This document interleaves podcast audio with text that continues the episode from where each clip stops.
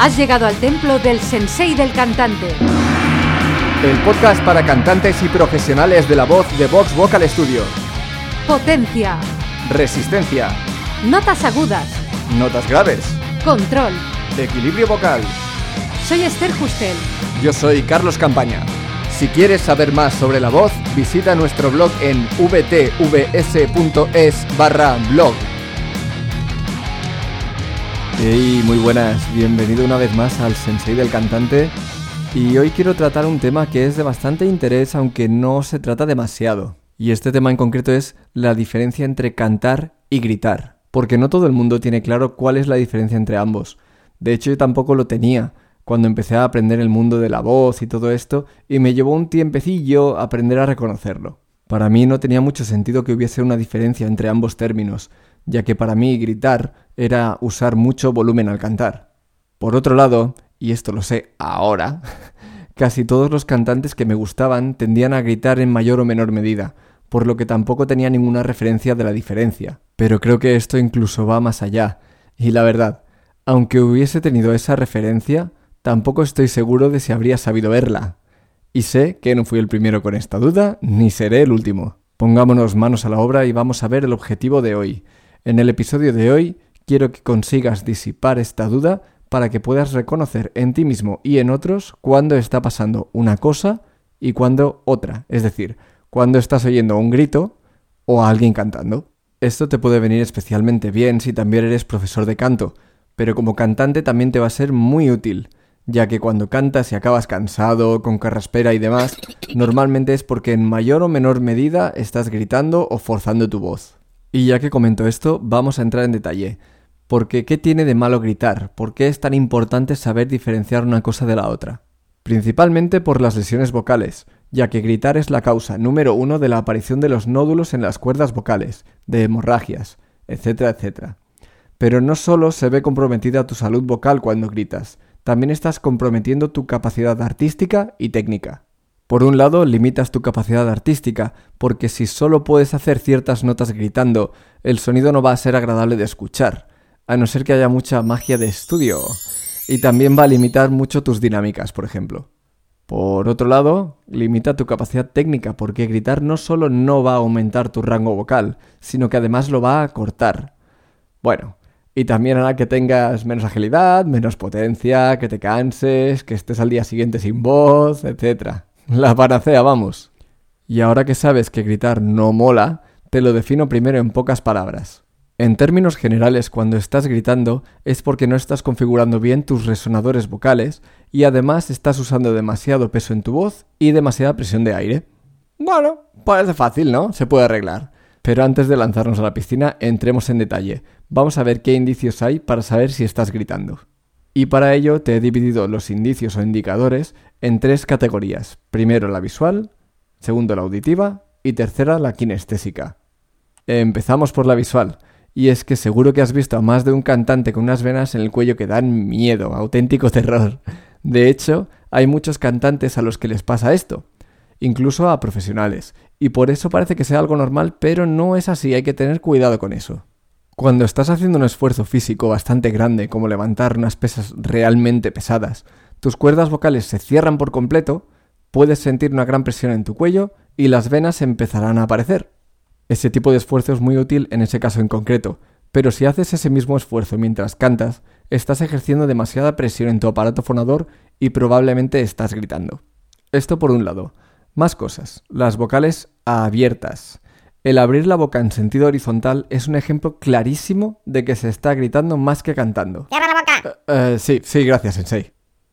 qué cansino es, por Dios. bueno, sobre abrir la vocal en sentido horizontal hablamos después de nuevo en la categoría auditiva. Pero antes acabamos la categoría visual, y es que hay otras señales que las englobo por ser muy similares y haber demasiadas, como estirar el cuello hacia arriba, rigidez general del cuerpo, puños apretados, en fin, todo este tipo de señales que realmente indican que se está haciendo un esfuerzo. Y básicamente esto es todo lo visual. Pasamos a los indicadores auditivos. Retomando el tema de las vocales, tienes que estar atento de no abrirlas en sentido horizontal, te lo repito de nuevo. ¡Que la boca!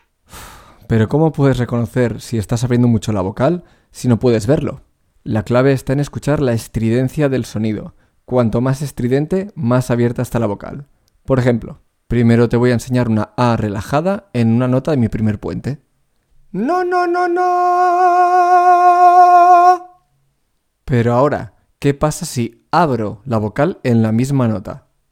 Cuidado esos oídos. Na, na, na, na.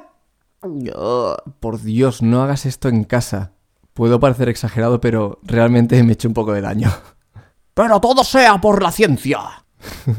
¿Te has fijado en la diferencia entre la estridencia de la A y la A? Es en esa característica del sonido en la que te tienes que fijar para saber si alguien está abriendo una vocal o no. Pero no hace falta que nos centremos solo en las notas agudas, también se pueden abrir las vocales en las notas graves. Yo puedo decir no, no, no, no. Y también puedo decir na, na, na, na. Y es que si ya abres las vocales así en tu rango grave, vas a tener muchos problemas, o mejor dicho, va a ser imposible que consigas gestionar el puente de tu voz, el primer puente. Cada vez querrás abrir la vocal más, más, más, hasta que al final acabes ahogándote de la fuerza.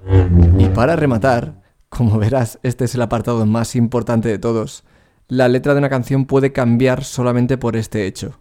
Por ejemplo, si estás cantando en inglés y tienes que cantar la palabra love, amor, pues si abres la vocal dirás love y love es risa. Así que en vez de decir I love you, puedes decir I love you y en vez de un beso te vas a llevar un bofetón.